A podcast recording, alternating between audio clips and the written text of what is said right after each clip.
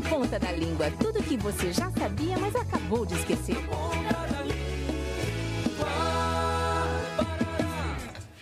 Ô vó, escuta essa aqui, ó. A despedida é uma dor tão suave que te diria boa noite até o amanhecer. Mas, guri, o que é isso? Tá ficando louco? Bonita frase, né, vó? É do Shakespeare.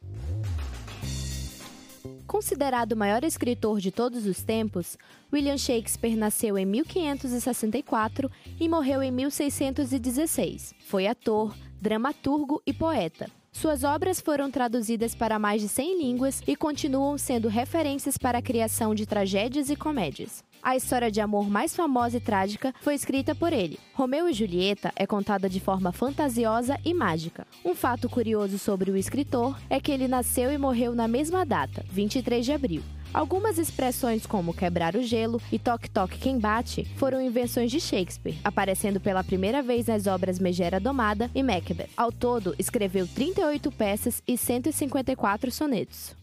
Bem bonita mesmo, meu neto. Mas é melhor deixar a poesia de lado e ir lavar a louça que está lá na pia agora. Bah, vó, nem o Shakespeare é capaz de amolecer esse coração aí, hein? Tô indo. Mas já vai tarde.